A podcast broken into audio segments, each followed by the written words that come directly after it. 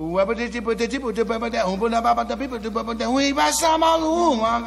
love jazz. Pela curiosidade, pela novidade. Une conception musicale unique au jazz. Feel the jazz music in a different way. Quelque chose qui n'a pas encore été joué. Freedom. Et nana. Et nana. Jazz and. Il est 10h et comme un lundi sur deux sur euh, Radio Campus Paris 93.9, c'est L'heure de Jazz Co et aujourd'hui en première heure, comme d'habitude, nous recevons un invité qui ce soir est une invitée euh, plus que prestigieuse avec laquelle Olivier s'entretiendra pendant toute cette première heure avant de retrouver nos chroniqueurs en deuxième heure. On montrera que euh, le post-bop euh, n'est pas mort en deuxième heure avec une chronique de Pierre sur le nouvel, album de Jobic le Maçon en trio. On parlera également euh, du nouveau disque du pianiste français Paul Vacrenier avec une formation euh, qui nous vient tout droit d'Europe du Nord euh, et on pensera à notre très cher ami Louis qui était chroniqueur dans cette émission et adorateur absolu du jazz nordique. On verra d'ailleurs s'il s'agit un peu de la même chose ou pas du tout. On vous parlera également du groupe Osma et d'un hommage à Hermeto Pasquale. Et on va tout de suite donner la parole à Olivier qui va introduire Sofia Domantic. On va commencer par un morceau de musique peut-être?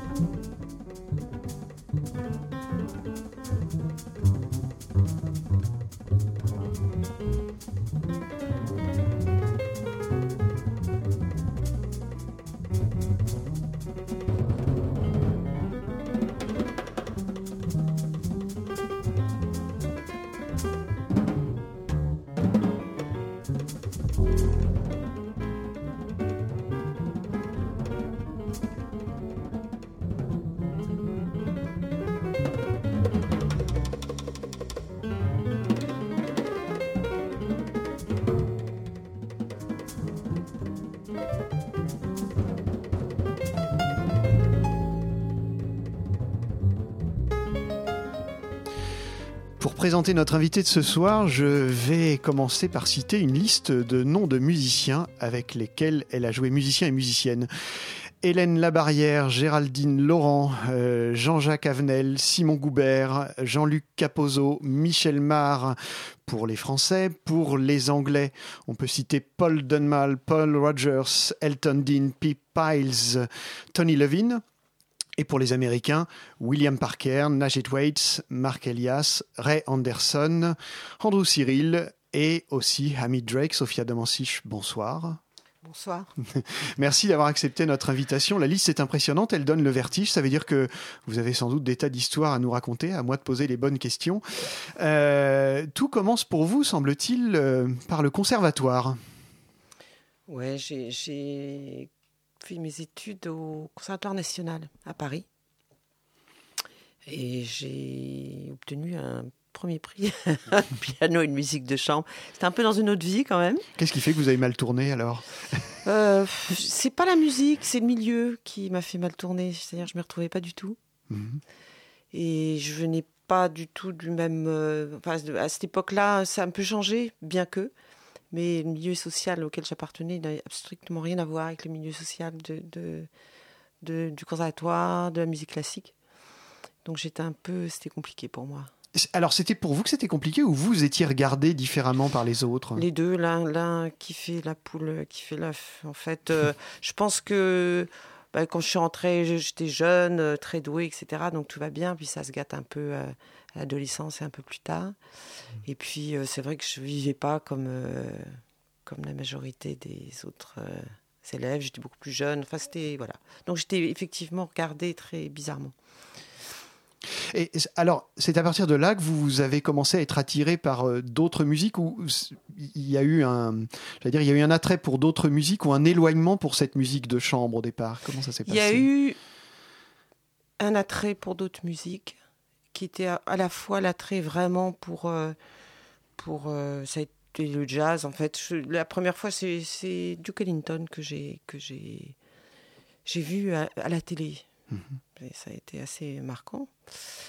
Et euh, Mingus euh, voilà des, des et ça a été beaucoup le, le- un des premiers disques que j'ai acheté c'est un disque de Max Roach qui s'appelle Runs Unlimited. Ah oui. et euh, j'étais très attirée par cet instrument et par euh, voilà ce que ce que pouvait représenter euh, le son, la formule, ce que représentait cette musique, euh, comment elle était jouée, comment elle était vécue. C'était indissociable en fait de, de indissociable la musique, le mode de vie, le, le- ça vous correspondait plus. Oui. Hmm. Ah, comment on passe de la de la musique de chambre au jazz parce que c'est pas les mêmes. Ouais, la musique classique quoi. Ouais, la musique classique. Comment on Ben, on se prend la tête. D'abord, on a très envie. Enfin, moi, j'avais très envie.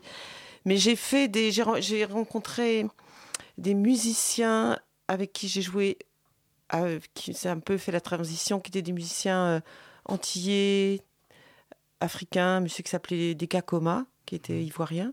Et donc, je jouais, euh, à l'époque, c'était un endroit qui s'appelait la Chapelle des Lombards, qui était rue de Lappe. Et donc, on faisait euh, le, les vendredis soirs, samedi soir et le dimanche, on faisait danser les gens. Ce qui est une excellente école pour passer du classique euh, à autre chose. Parce que, euh, voilà, c'est des rythmiques, c'est des. Euh, du Fender, donc strictement rien à voir. Et il a fallu vraiment que je fasse la, coupure entre les deux. C'est-à-dire, à partir du moment où j'ai décidé de faire autre chose, j'ai continué le classique parce que je gagnais ma vie euh, avec cette musique.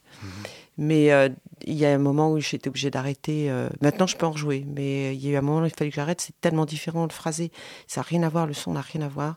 Donc, il a fallu que je, je m'imprègne complètement d'autre chose. Vous voulez dire que ça pourrait être, ça aurait pu être un frein si vous aviez continué le classique à- au développement du jazz? Ah bah, c'était, c'était pas possible. Hmm. Je j'y arri- j'y arrivais pas, quoi. Et euh, c'est vrai que j'ai hésité pendant un moment, forcément. Hmm. Mais euh, voilà, donc j'ai écouté beaucoup de musique, hein, ça passe quand même par ça. Écouter et relever, voilà. aller- parce que maintenant, il y a plein de bouquins, d'écoles, de, de logiciels, de trucs comme ça. Mais euh, à l'époque, euh, bah voilà, c'était fallait euh, juste, euh, il y avait rien pour ralentir en plus. Mm. hein, les- Donc fallait euh, servir les oreilles et puis.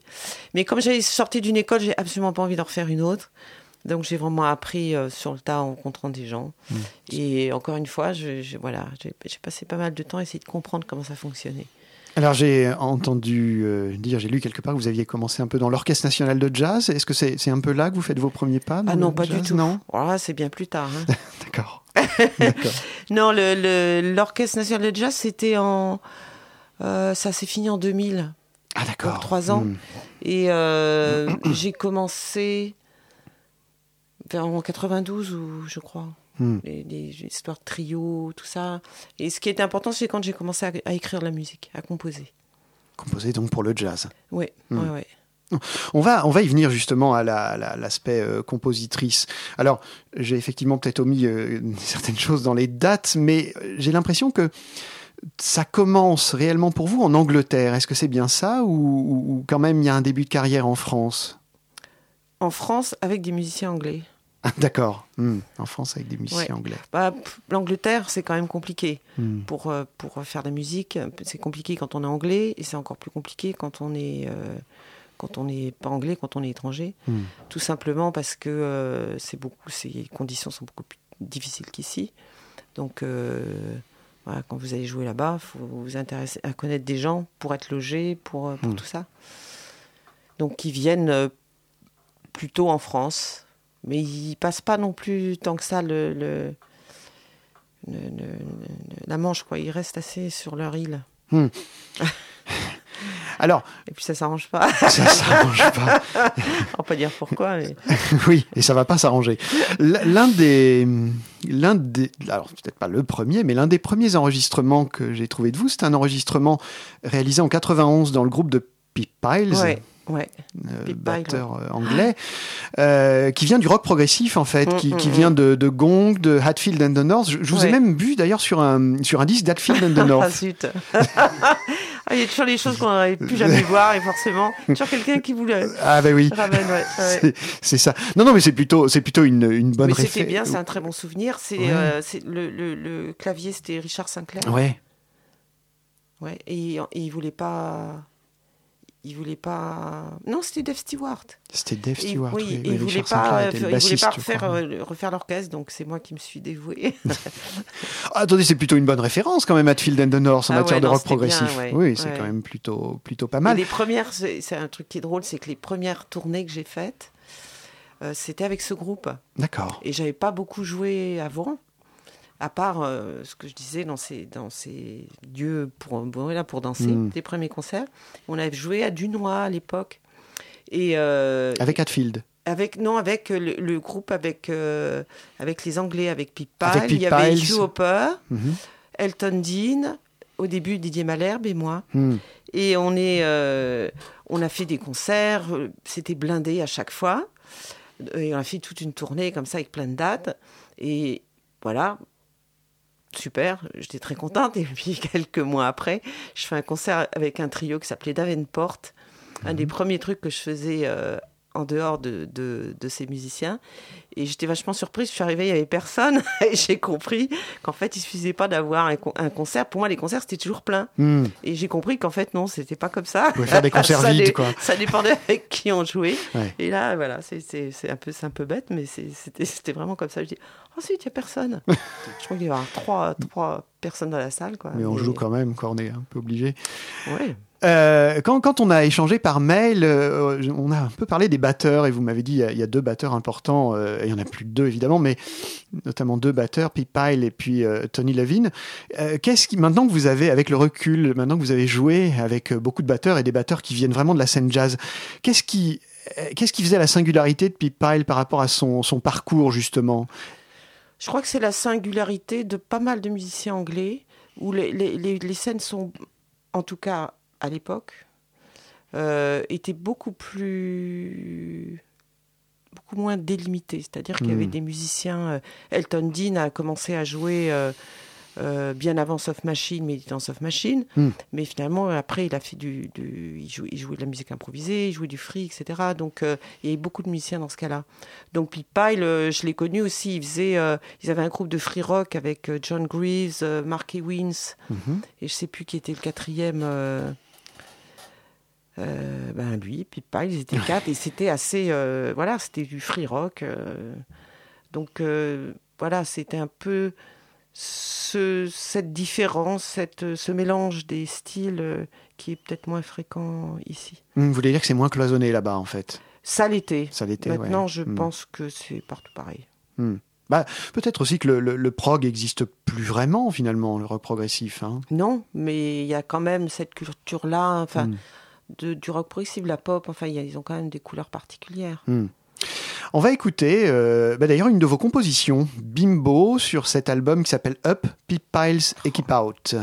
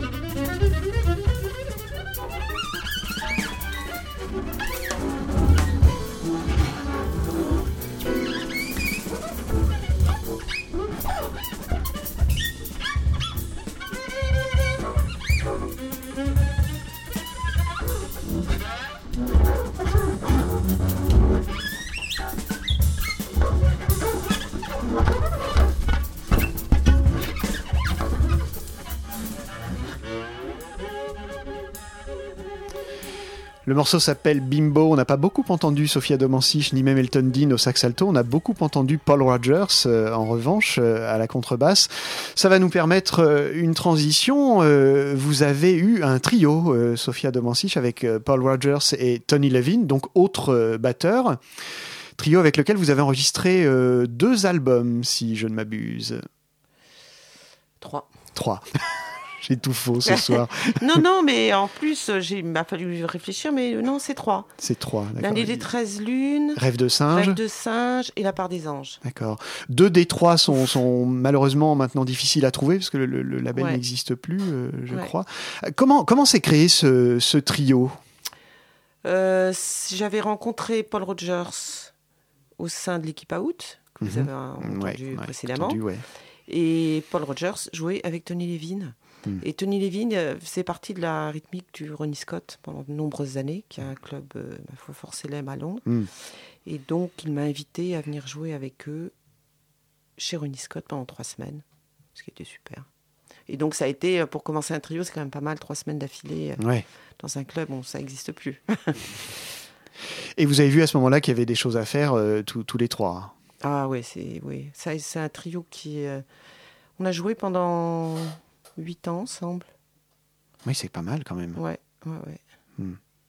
Alors, les trios ont jalonné votre carrière jusqu'à présent parce qu'il y en a eu d'autres euh, plus récemment, avec euh, William Parker, Amit Drake notamment, Mhm. avec Mark Elias et euh, Andrew Cyril. Euh, si vous deviez caractériser chacun de ces trois trios, C'est très différent. Le, le, le, le trio avec Tony et, et Paul, c'est un trio qui, que je pourrais plus comparer à Dag avec, Mhm. euh, avec euh, Simon, Goubert et, Jean-Jacques Avenel. Euh, je compare parce que c'est des tri- trios qui se sont développés au fil des années. On a joué 7-8 ans ensemble. Mhm. dans les deux cas. Et donc, voilà, des- donc il y a une musique qui se fait à partir. je ne conçois pas le trio comme, comme un soliste et deux accompagnateurs, donc c'est vraiment une histoire à trois. Donc voilà, faut, faut, ça prend sa patte au fil du temps. Mm. Euh, Amit Drake, et- enfin les deux autres trios, c'était super, mais c'est une rencontre. euh, voilà, c'est un moment. euh, on- je- voilà, ce qui est sur le disque, euh, on n'a jamais rejoué ni avant ni après. donc, je veux dire que c'est. euh, Ça, ça s'est fait un peu rapidement. voilà, mais ça- ouais. c'est- ce qui n'empêche pas que c'était, c'était, c'est- il s'est passé plein de choses et que je suis très heureuse de ces rencontres et de ces disques. hein. Mais voilà, c'est quand même une grande différence. Alors, euh, le trio dont on parlait tout à l'heure, euh, Tony Levin, euh, Paul Rogers et vous, n'a pas seulement été un trio, vous avez aussi accompagné d'autres euh, musiciens. On vous trouve notamment sur le Silk Knowledge, l'album de Elton Dean, euh, Paul. Dunmal euh, et puis le, le trio dont on a parlé. Vous avez plusieurs fois aussi accompagné euh, euh, Paul Dunmal euh, en- Angleterre à cette Elton Dean. époque. Elton Dean, absolument. Et aussi un autre saxophoniste. On, on- on a une, une petite surprise pour vous. Nous sommes, Aïe, le, aïe, nous sommes le 18 mars 1996 à Birmingham, il y a Ah. sur scène un trio plus un saxophoniste, donc ça s'appelle un quartet. Le trio, c'est Paul Rogers, euh, Tony Levin, Sofia Domansich, et on écoute ce disque. C'est un saxophoniste alto. Busiek.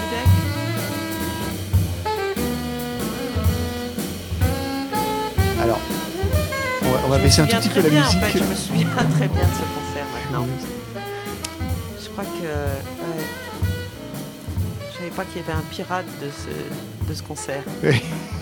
et qui est plutôt bien enregistré en plus. Hein. Ah ouais? Ray Warleg. Ah ben voilà Ray Warleg. Bien sûr. Alors, vous, vous- pouvez nous. Bah, on, va, on va en écouter un tout petit Mais euh, morceau. je me souvenais, en fait, je- oui, je me, souviens- oui, ça, je, m'en souviens très bien.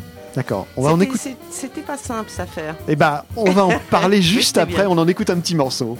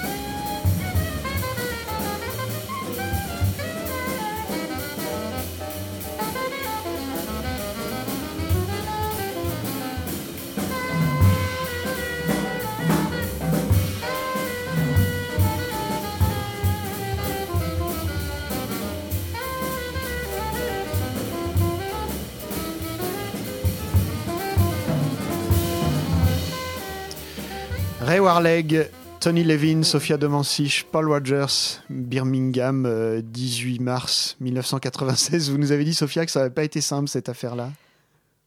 Oui, c'était l'idée de Tony qui dit puisqu'on est un trio, faisons une rythmique euh, pour jouer avec- éventuellement avec d'autres euh, musiciens. Mm. Et lui jouait avec Ray Riley. Et donc il y avait pas mal de décompositions de ce saxophoniste. Après, il était dans un langage euh, peut-être plus, plus, comment dire, pas codifié, mais peut-être Mm. un peu. Donc euh, nous, on, est, on avait nos, a- enfin, nos habitudes, oui, sans, sans, sans- c'est pas péjoratif, quoi. Mais cette habitude de jouer ensemble, et c'est très différent de, euh, d'un fonctionnement à trois, de- d'être quartet. Donc je, nous, ça allait, mais je pense que c'était pas très confortable pour lui. Vous voulez dire que ça a été moins simple en comparaison avec des gens comme Paul Dunmal ou Elton Dean? Ah oui, Ouais. rien à voir. Hmm. Parce que, parce que voilà, parce que c'est un peu c'est plus la même histoire. Là, c'était vraiment une rythmique qui accompagnait. euh, sinon, c'est toujours des choses entre guillemets plus collectives. Et puis là, il y a eu visiblement un seul concert. Ah oui. Hmm. Il a pas, je crois pas qu'il ait envie de réitérer. Non, il faut, il faut préciser que Ray Warleg est un, est un saxophoniste qui a très très peu enregistré sous son nom. Il y a trois albums dans sa discographie. Ouais. Et c'est vrai que c'est surtout un musicien de studio aussi. Ouais, hein. C'est ouais. quelqu'un, voilà. Donc peut-être que le, le- la, la- la connexion se fait beaucoup plus difficilement. Oui. Mais bon, ça, c'était bien hein, quand même. Ça vous a fait plaisir de le réentendre? On a réveillé de vieux souvenirs là. Euh, je, voudrais euh, qu'on qu'on passe un tout petit peu de temps sur, euh, non pas la compositrice, mais la pianiste. J'ai quand même relevé, moi, un certain nombre de, de thèmes qui sont absolument magnifiques. Alors, il y en a notamment un qui s'appelle La part des anges. Ça donne euh, un titre à, un de vos albums en trio d'ailleurs. Oui, hein. avec Tony et Paul. Oui. Voilà, mais il y a une version qu'on va écouter tout à l'heure euh, qui, euh, qui est en, en, quartet. On en reparlera d'ailleurs de ce groupe Soft Band parce que soft, euh, c'est quand même, euh, c'est pas anodin comme, euh, comme nom. Comment, vous, comment ça se passe quand vous composez un thème comme ça, par exemple La part des anges ou d'autres thèmes? Comment, comment ça vient? Est-ce que ça vient d'un seul coup? Est-ce que vous avez une, une ligne mélodique qui arrive ou est-ce que c'est par bribes? Comment ça se passe? C'est différent à chaque fois. Euh, je sais pas, ça, peut être mais ça, un accord, un son, euh, une phrase, une mélodie, ça, varie. Et après, c'est euh, c'est un peu, quand j'écris, c'est un peu comme euh, lire un bouquin. ou euh, L'idée, c'est d'attraper l'histoire, le fil, et de le suivre. Voilà, sans, mmh. sans en démordre, je dirais, sans se laisser euh, happer par des espèces de, tout d'un coup, de choses qui seraient écrites juste pour, euh, pour euh, une raison esthétique, on va dire. Il y, a, il y, a, vraiment une autre logique que ça. Et voilà, et quand j'écris un thème, curieusement, je me pose pas beaucoup de questions. Voilà, ou ça a un sens ou ça en a pas, et ça s'arrête là. C'est-à-dire, oui, tiens, si je l'écris vite. Euh, je le rejoue et encore une fois où ça, ça, ça a un sens ou ça en a pas. Si on n'a pas, ça, ça va à la poubelle mmh. directement. Mmh. Ah, voilà. Quand vous dites ça a un sens, c'est-à-dire est-ce que ça vous parle ou est-ce que ça vous parle pas, c'est ça? Oui, c'est ça. Ouais, c'est exactement ça. C'est-à-dire mmh. si ça, ça a une signification au moins pour moi. Très abstraite, hein, mais euh, voilà, si je m'amuse à faire des, des devoirs d'harmonie ou je sais pas quoi parce que c'est joli ou parce que euh, en général, ça m'ennuie très vite, quoi. Enfin, ça m'amuse, mais, mais c'est pas des morceaux que j'ai envie de jouer après. Et avec tous les musiciens avec lesquels vous avez joué, est-ce que euh, les, comment les comment les musiciens, est-ce qu'il y a des musiciens qui peuvent s'approprier plus facilement vos compositions? Est-ce qu'au contraire, vous avez déjà euh, senti que certaines de vos compositions n'arrivaient pas à être euh, à être intégrées par d'autres musiciens? C'est arrivé ça ou pas? J'ai souvent écrit des, des thèmes, des, des compos pour des groupes, pour des musiciens qui allait les jouer. Donc ça facilite quand même. J'ai le son dans la tête.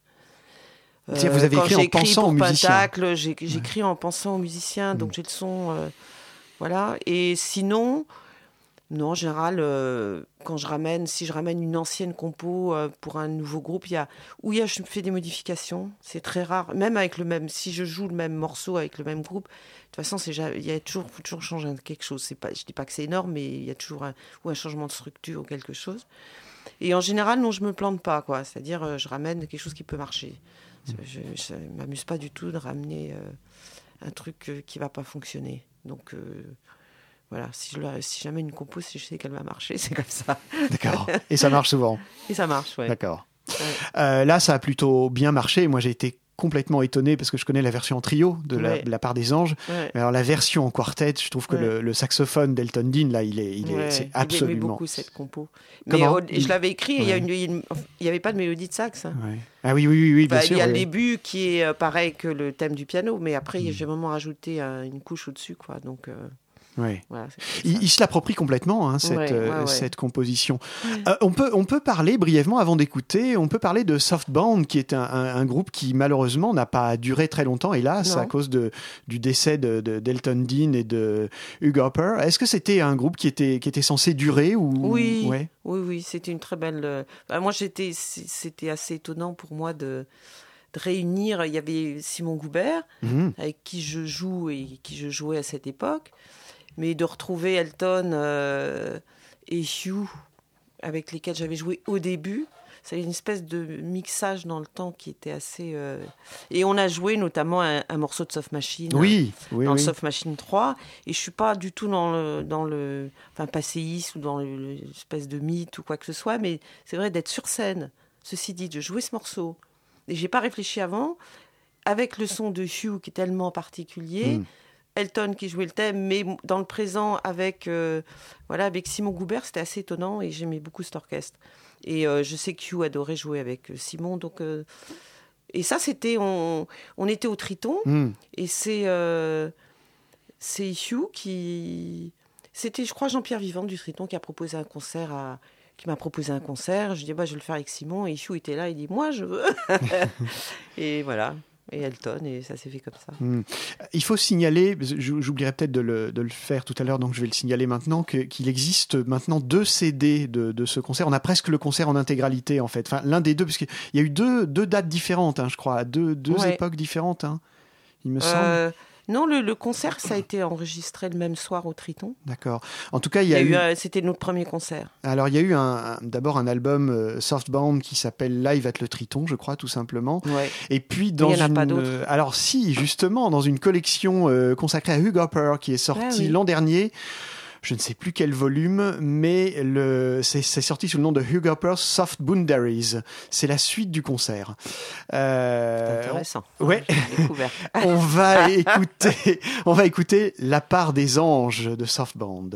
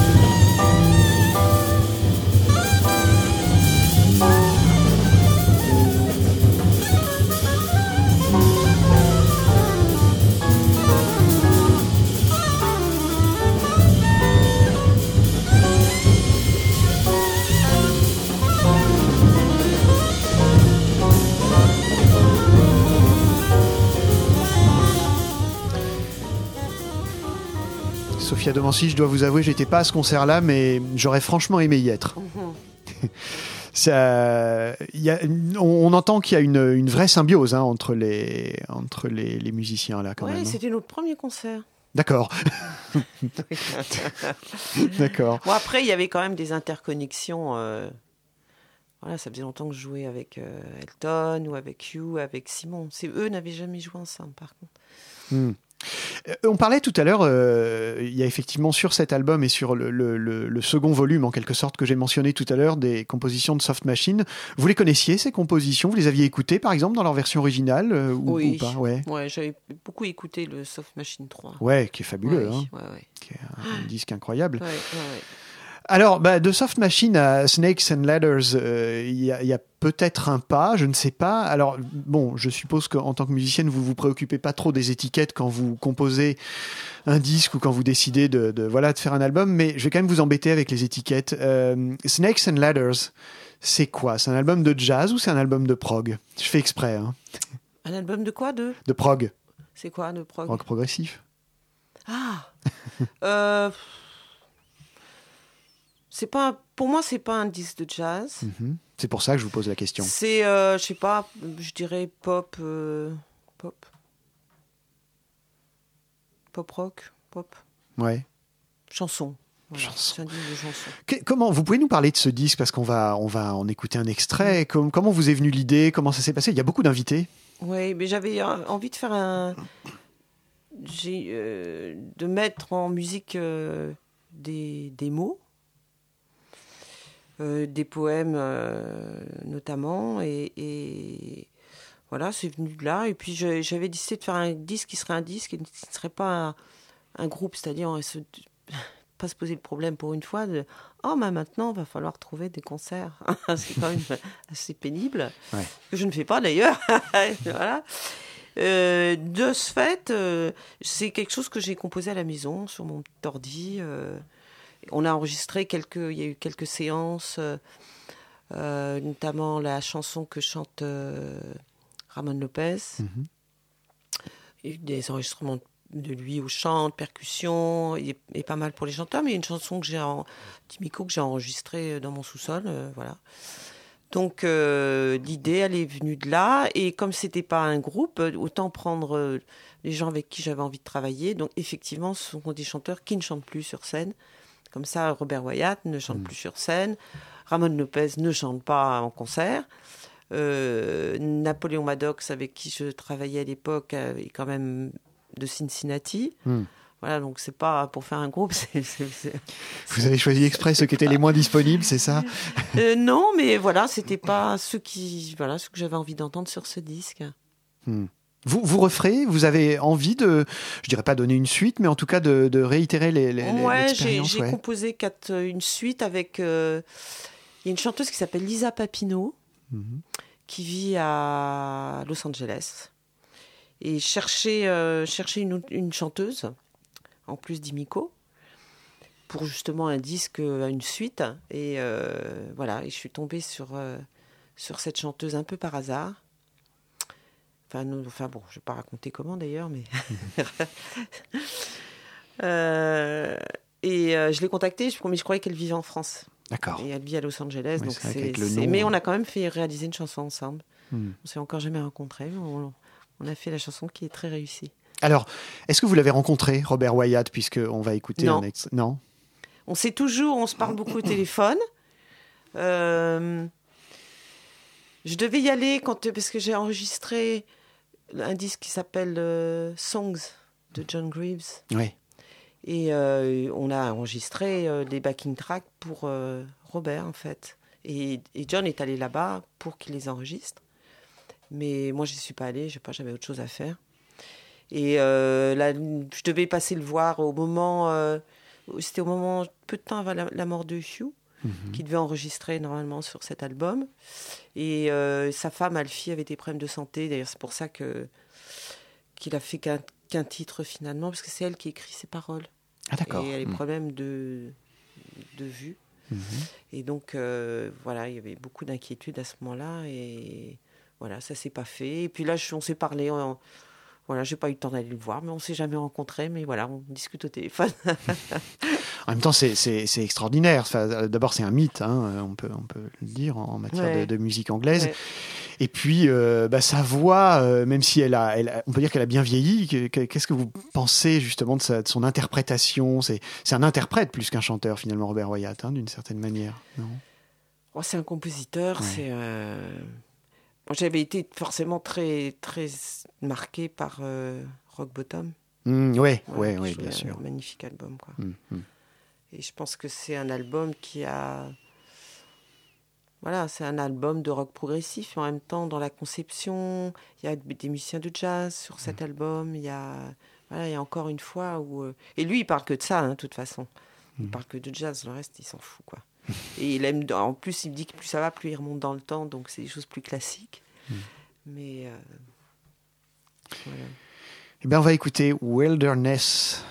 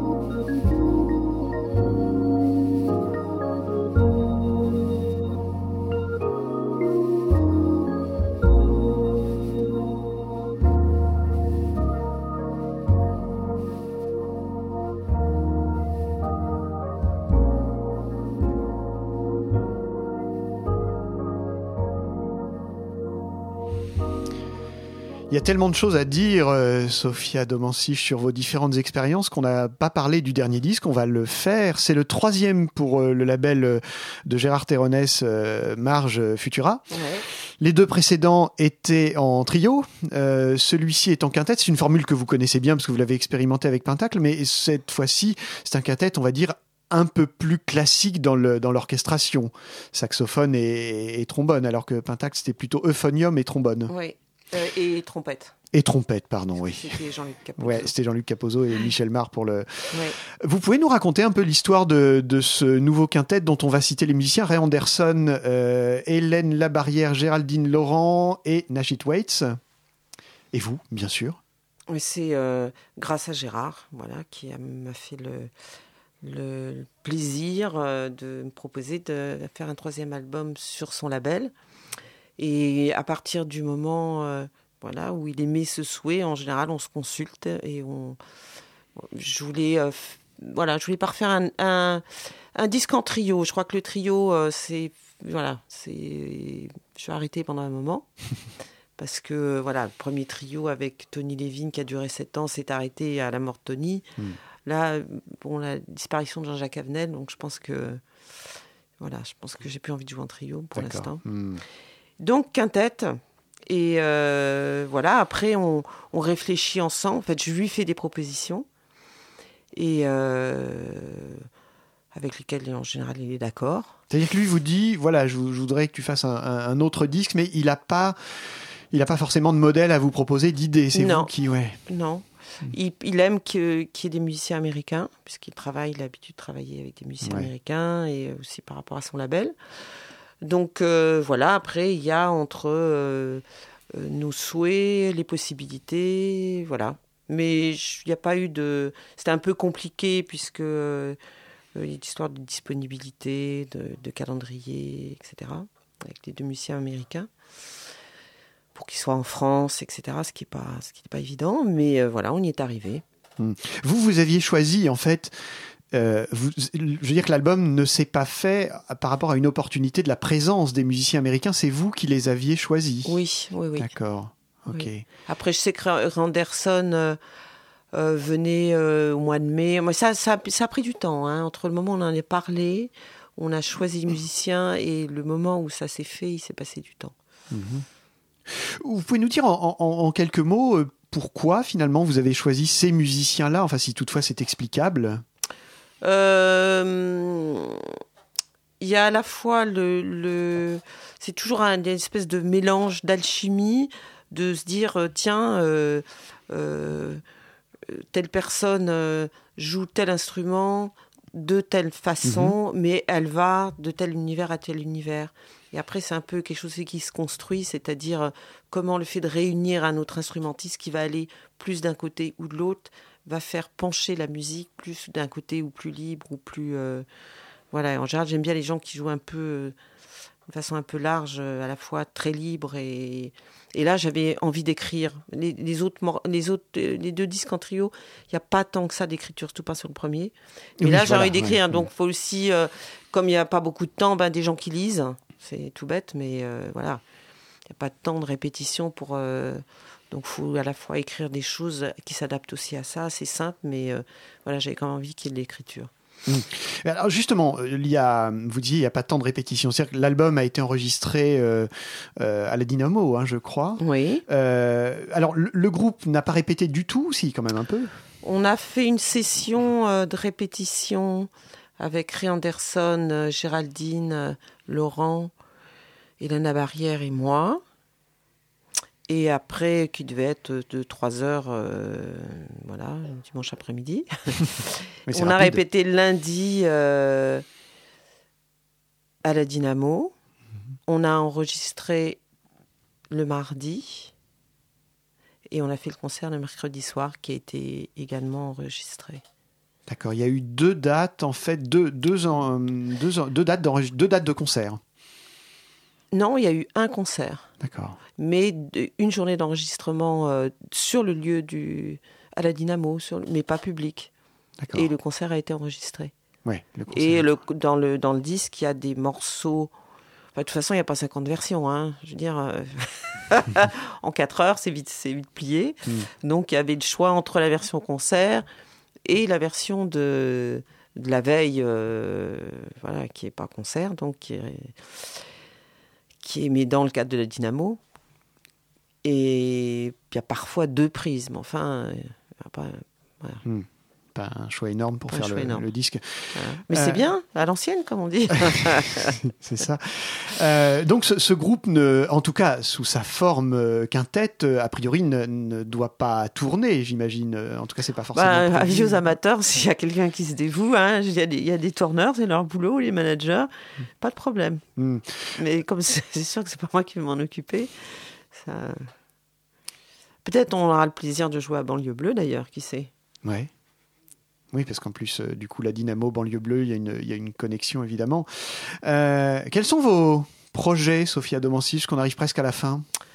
Euh, projet, projet. Vous n'êtes pas obligé. Bah hein, là, si je vais, pas. je vais jouer avec vendredi avec un, un monsieur qui s'appelle Aziz Samawi, Mhm. Qui est chanteur et qui joue du gambré. Enfin voilà. Ah, l'instrument Ouais. marocain, oui. Ouais. Et Théo Girard à la contrebasse. Et c'est où et quand? C'est à Tony Charente. D'accord. Voilà. Demain, je joue à la maison de la radio, mais c'est un, un peu particulier. Mhm. Et puis voilà, sinon là, les projets, projets, euh, ben, il y a cet orchestre qui s'appelle Six Songes, de Mhm. quartet de Bruno Tocan. Et puis voilà, pour l'instant. euh, et puis euh, François Cornelou m'a aussi engagé dans son prochain quintet. Voilà. D'accord. On vous remercie d'être, euh, d'avoir accepté notre euh, invitation euh, Merci. sur euh, Radio Campus Paris dans Jazz Co. Robin était à la réalisation de cette émission et il va poursuivre la réalisation puisque Jazz Co se poursuit avec Florent, Pierre, Philippe, Martin.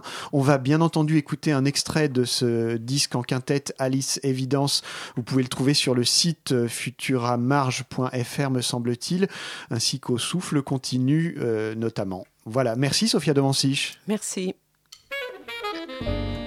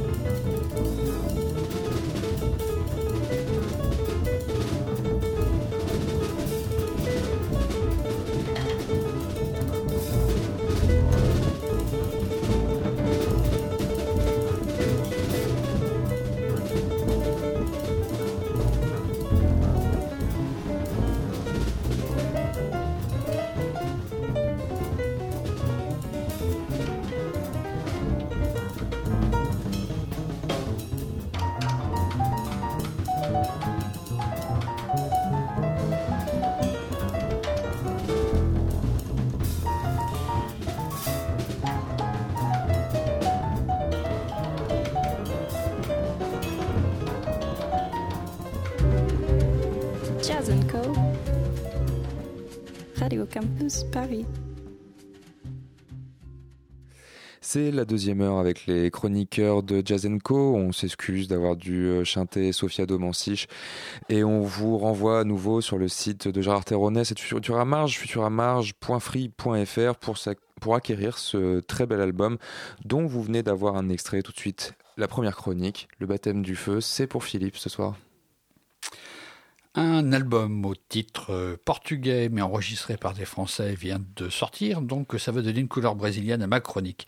L'album en question s'appelle O Grito do Passarinho, le petit oiseau du passereau, hein, comme on veut. C'est un disque enregistré par Didier Labbé et son quartet donc qui rendent un hommage à Hermeto Pasquale, le lutin albino, ce qui vient de fêter ses 80 ans, c'était en juin si je ne dis pas de bêtises. Le quartet s'inscrit dans l'esprit plus que dans la lettre, l'album propose d'ailleurs des compositions personnelles des musiciens et ne retient que trois titres de Hermeto et qu'il a placés en fin d'album. Le choix de se confronter à l'esprit et un peu à la lettre, c'est valoriser une dimension festive, déjanté, ludique et spontané. Le quartet de Didier Labbé est composé de Grégory Dalton à l'accordéon, qui joue très très bien, mais qui est très français dans le son et pas trop brésilien, de Laurent Guiton au tuba, et choisir le tuba dans ce contexte-là, quand on joue Hermeto, c'est plutôt chouette, et d'Alain Lasper euh, à la batterie aux diverses percussions, parce que si vous faites du Hermeto Pasquale, vous devez avoir des percussions. Si vous faites de la musique brésilienne, s'il n'y a pas de percussions, c'est pas la peine. Le leader euh, Didier Labbé se réserve euh, sax, flûte au pluriel, euh, Le, choix de l'instrumentation colle bien au modèle, mais j'ai trouvé que l'addiction du quartet était plus jazz, voire jazz rock, plus cartésienne dans les développements. Il manque peut-être un petit grain de folie, mais j'ai beaucoup, beaucoup aimé ce disque dédié à que les musiciens d'Hermeto et ses copains appellent Campion, champion.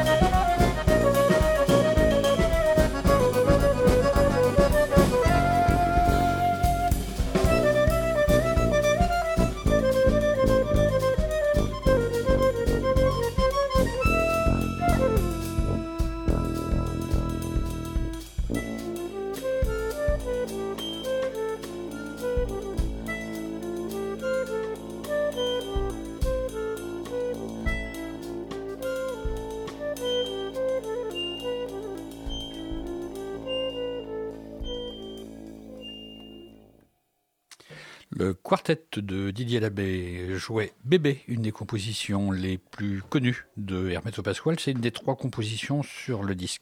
Dans ma chronique, je n'ai pas choisi Hermeto tout seul. Je vous propose d'écouter Carlos Malta, qui joue tout type de flûte et saxophone. Il est passé très jeune entre les mains de Hermeto, en sachant que Hermeto impose à ses musiciens de répéter toujours et toujours et les oblige à devenir des polyinstrumentistes accomplis. Carlos Malta, quand il a commencé, il avait 20 ans. Donc il a beaucoup, beaucoup travaillé. Je l'ai connu euh, cette époque-là. On l'écoute dans un disque qui a déjà quelques années, où il est entouré de son groupe Pif Moderno, composé d'Andrea Ernest Diaz, qui est au pipeau. C'est les pifs, hein pipeau, flûte en sol et en do et flûte basse, et Marcos Susano au pandero. Marcos Susano étant, à mon avis, peut-être le plus grand percussionniste brésilien d'aujourd'hui et qui accompagne assez fréquemment le chanteur Lénine. Le titre que nous allons écouter, Arastapé Alagoano, qui est un titre d'Hermeto, et Arastapé, c'est une danse nordestine des Cangaceros qui faisait traîner les pieds.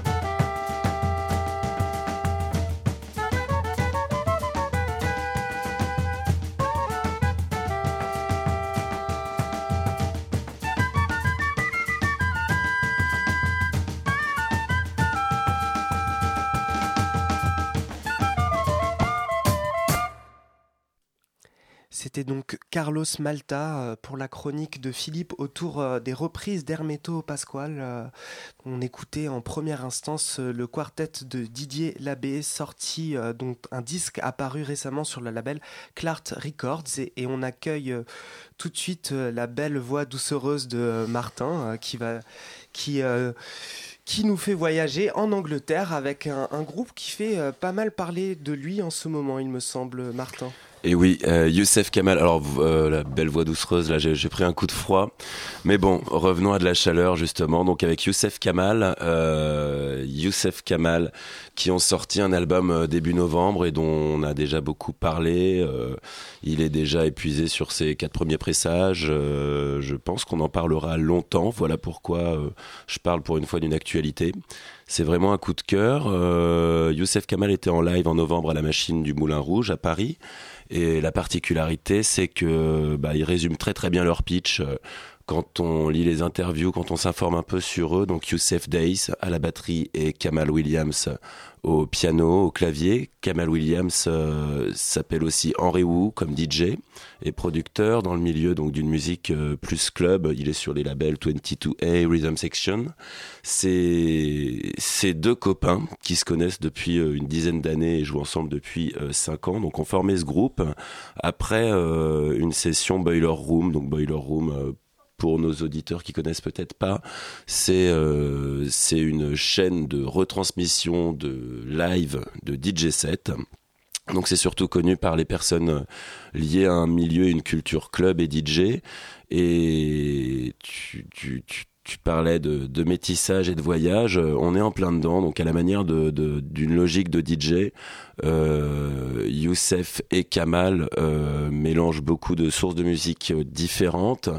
Euh, ils revendiquent euh, des influences qui vont de Idris Muhammad à Thelonious Monk ou, ou Thelonious ou euh, d'autres contemporains comme Robert Glasper, Gregory Porter. On les met dans cette vague-là euh, des musiciens dits jazz qui sont euh, très proches du hip-hop, des musiques actuelles et électroniques. Eux, ils jouent aussi sur le fait qu'ils viennent tous les deux de Londres, du sud de Londres, ils y sont nés et on connaît Londres pour pour le fait que toutes les musiques s'y croisent et qu'à chaque fois il en sort quand même euh, des, fusions, des métissages très singuliers, souvent propres à cette ville. Ils reviennent euh, à une culture euh, grime, ils parlent de future jazz et tout. Moi je pense qu'en fait on est devant un album de pop finalement. Pourquoi un album de pop? Parce qu'il est super équilibré, parce que je me suis rendu compte après de nombreuses écoutes qu'en fait on l'aime de plus en plus, ce qui n'est pas toujours le cas pour ce qui nous paraît nouveau. Euh, ouais, je suis tombé vraiment sur un disque euh, qui me qui me paraissait pas surprenant à la première écoute et que j'aime de plus en plus. Euh, voilà, donc euh, coup de cœur. J'ai pas grand chose de plus à dire parce que la discographie de ces gars-là est pas énorme. Euh, je pense pas que je vais parler des productions house de Henry Wu dans cette émission. Et c'est donc leur premier album, accueilli en grande pompe sur le label de Jill Peterson, Brownswood Recordings. On a tous les éléments d'un succès pérenne. Malcolm Cato des Heliocentrics est à la production. Il y a Jill Peterson Euh, on a deux mecs de Londres qui jouent un peu sur leur style urbain. Euh, voilà, on est dans un succès en tout cas chez les disquaires qui ne demande qu'à être euh, élargi auprès des auditeurs de Jazz Co. Euh, sur la tessiture musicale, on va peut-être y venir aussi parce que je parlais que du storytelling. On est dans, une fusion euh, jazz funk. Des influences qui vont jusqu'à jusqu'à la house de Détroit. On les a vus d'ailleurs bah, euh, en première partie d'un All Night Long de Théo Parish pour leur live euh, de novembre à la machine. Et je pense que c'est assez euh, pertinent déjà ce, booking. Hein. Merci les gars de la Joe Family qui, qui invitaient ces artistes pour leurs 10 ans c'est pertinent parce que euh, parce que le pont entre les music house urbaines et le jazz est ici flagrant. On va écouter euh, une musique qui s'appelle Strings of Light, tout en nappe, euh, avec une rythmique très carrée, très bien tenue par Youssef Days, qui n'oublie pas tout de même d'avoir le groove. Je pense qu'on peut aussi noter la partie de basse jouée par Tom Drissler. Et euh, voilà, je pense que c'est tout. C'est parti.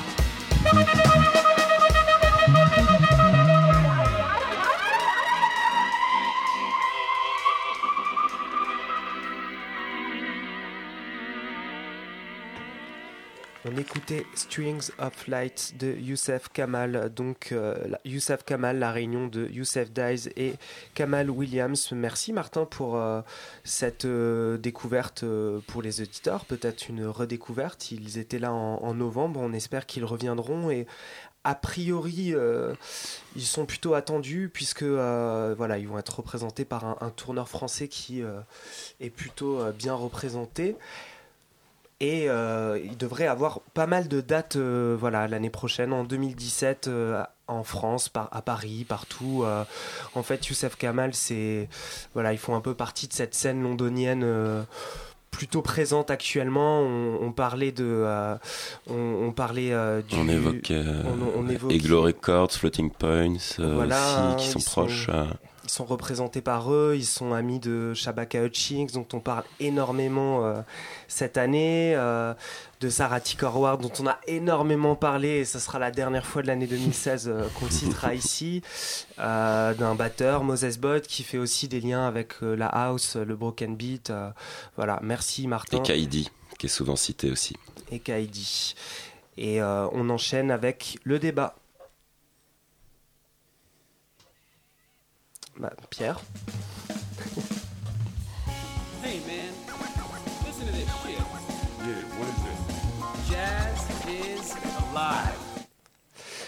Et oui, le débat, donc c'est moi qui m'y suis collé pour euh, cette émission et après avoir soufflé le chaud, merci Martin, je ressouffle le froid car j'ai envie que tu continues d'avoir cette crève qui te donne une voix encore plus sensuelle. Le froid vient ici d'Écosse avec un projet assez euh, assez étonnant qu'on n'a pas, enfin des musiques qu'on n'a pas l'habitude d'entendre et un instrument qu'on n'a pas l'habitude de passer, celui de la cornemuse. C'est Patrick Mollard, un des euh, si ce n'est le plus grand instrumentiste de la tradition du Pio Bereart. Je ne sais pas si j'ai bien prononcé, autrement dit c'est c'est-à-dire la grande musique écossaise qui normalement ne se joue que à la cornemuse. Euh, et là, il reprend des thèmes du XVIIe, XVIIIe siècle avec des musiciens qu'on a l'habitude d'entendre quand on suit la scène jazz parisienne et française euh, des dernières décennies. Et dont on vient de parler d'ailleurs avec Sophia Domansich, puisqu'il y a Simon Goubert à la batterie, Hélène Labarrière à la contrebasse, Yannick Jory au saxophone, Eric Daniel à la guitare et Jackie Mollard, frère d'eux, au violon. On écoute tout de suite, avant de faire un débat euh, aux tonalités écossaises et tartan, on écoute Left Hand de cet album de Patrick Mollard qui s'appelle Seoul More, Light and Shade.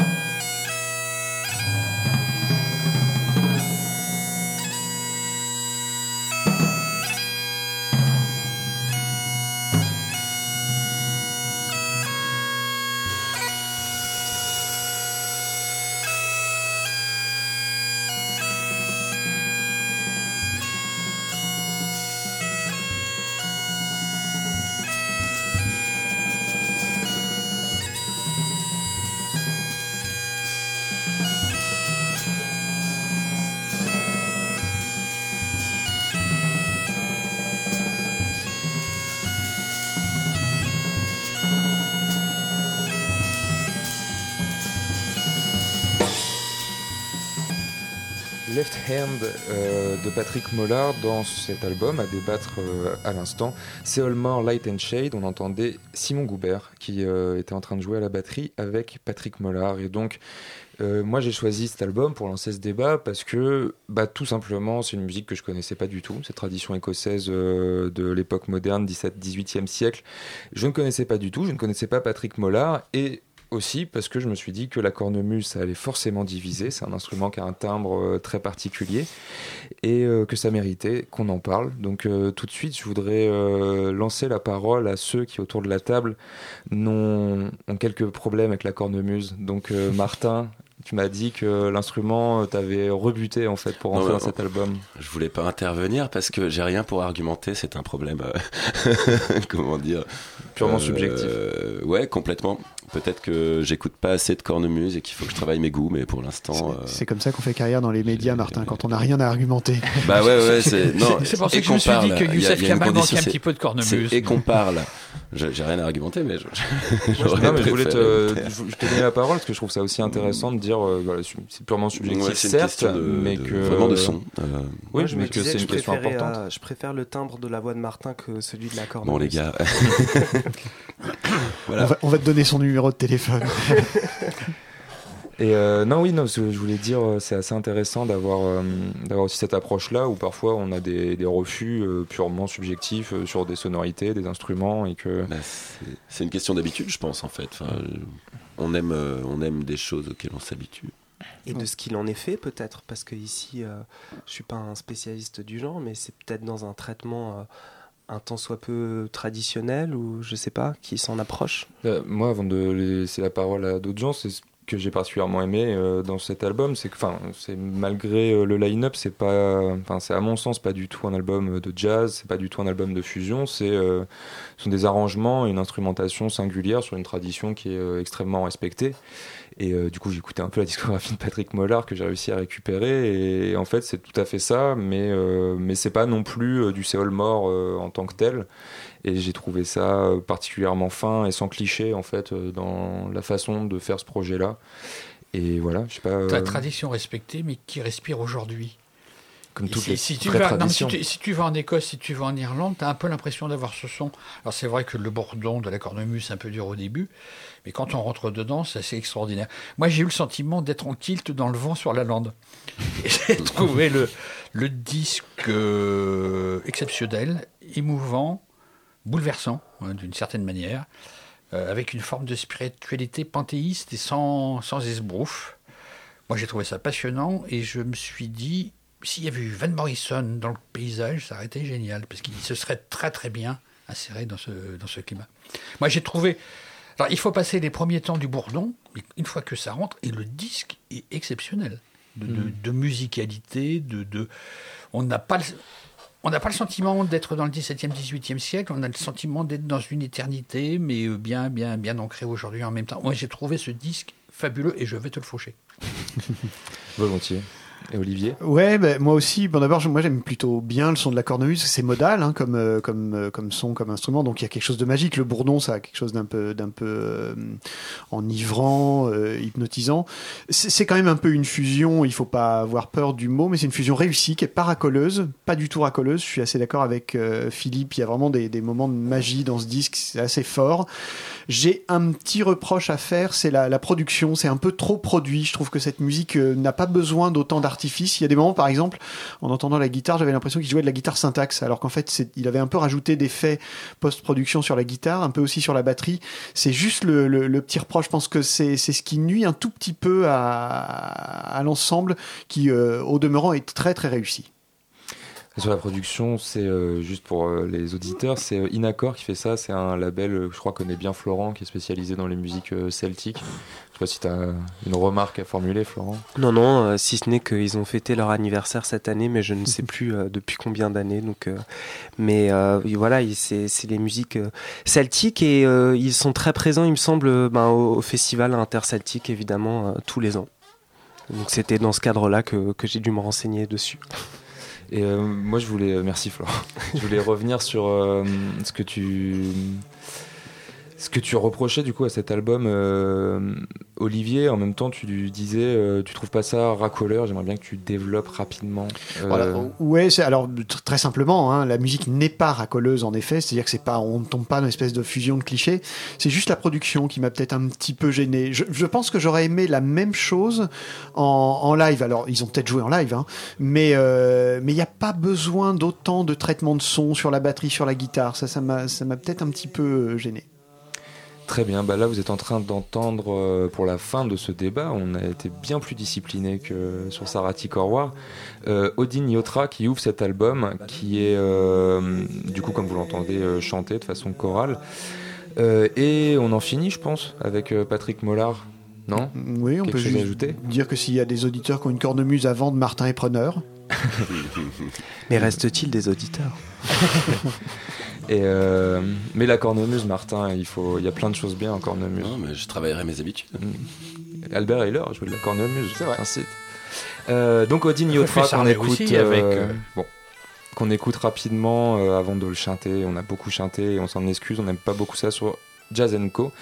Avant de retrouver la suite des chroniques pour cette émission.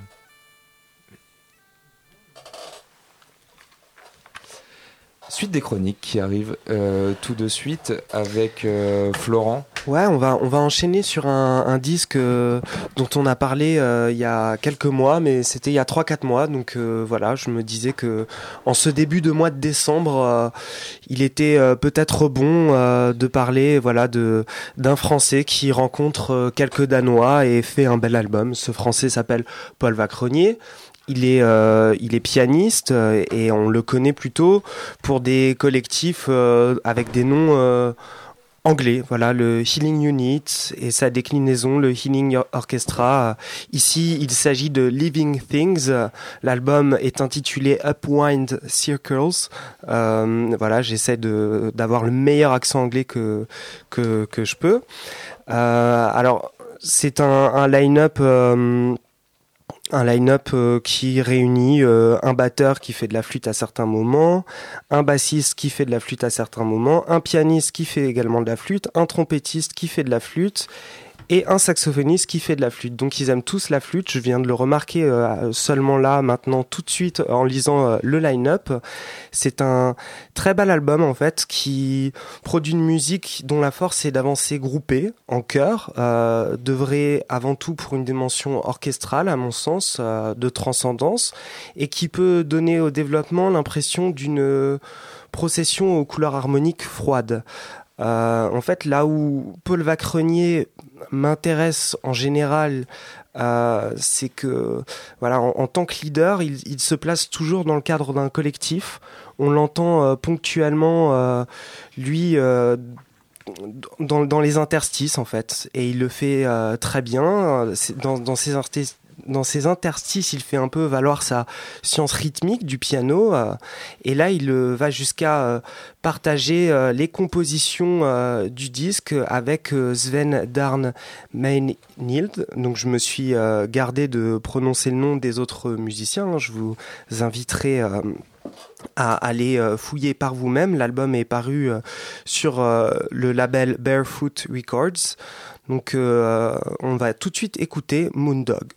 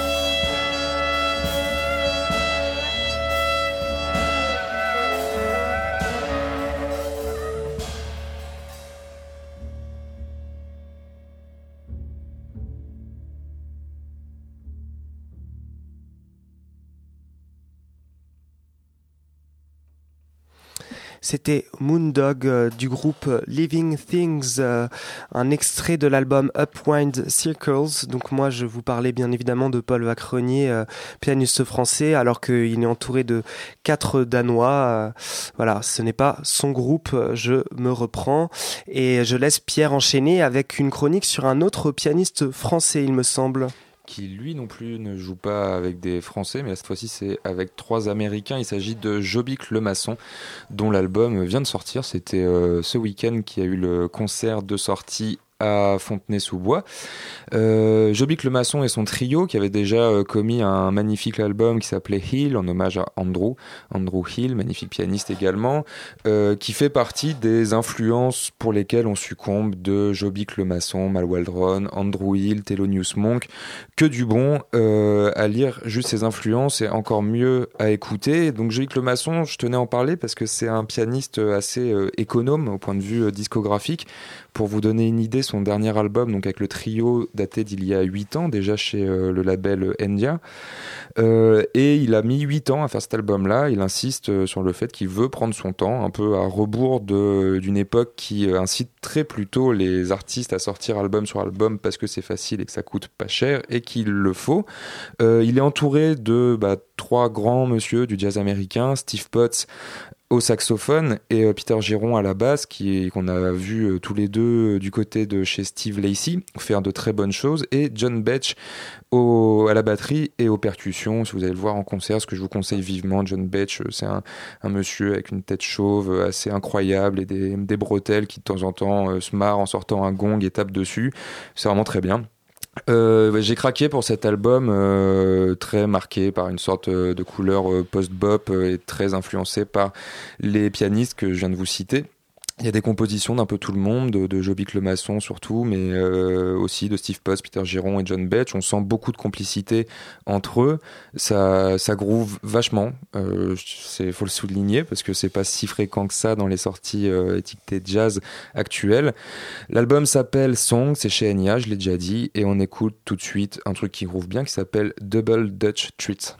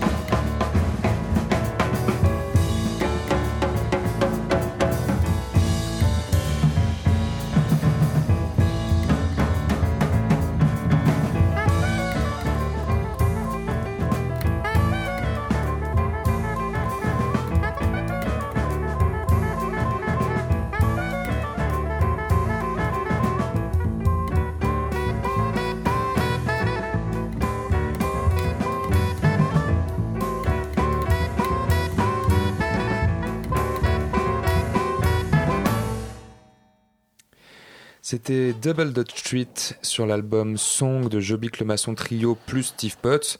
Euh, je ne sais pas pourquoi ça ne s'appelle pas le Joby Clemason Quartet. Euh, peut-être qu'on aura une réponse pour la prochaine fois. Je... Cette chanson a été composée par John Betch, le batteur.